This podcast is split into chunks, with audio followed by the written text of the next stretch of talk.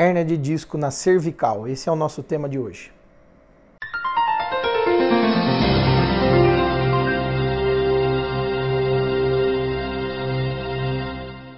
Pessoal, hérnia de disco é um problema que acomete o disco intervertebral, que faz parte da nossa coluna toda, desde a cervical até a coluna lombar.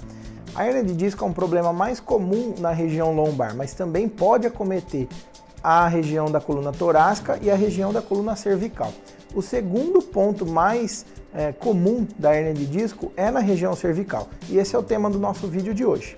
Quando você tem uma hérnia na região cervical, os sintomas são dores, perda do movimento, é, dificuldade para realizar o movimento por conta de dor e muitas vezes contratura muscular na região cervical, paravertebral, região dos trapézios.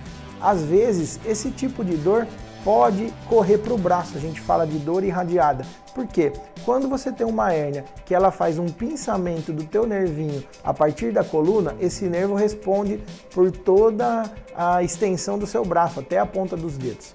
Se você tem formigamento, dor que piora à noite, algum tipo de fraqueza, dificuldade para manejar objetos, e esse tipo de dor é, no, é mais presente no braço e, e, se inicia na cervical, isso pode ser um sintoma de uma hérnia cervical. Seria interessante você fazer uma consulta e uma avaliação com um médico especialista para tirar suas dúvidas.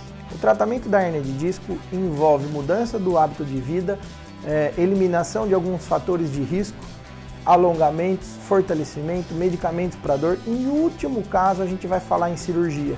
Então, se você tem esse tipo de problema na cervical ou mesmo na lombar, saiba que grande maioria dos casos o tratamento é conservador. Eu arrisco dizer, em quase 90% dos casos, o tratamento é conservador. Os casos vão ser analisados um a um pelo seu médico e ele vai poder te indicar a melhor opção de tratamento possível.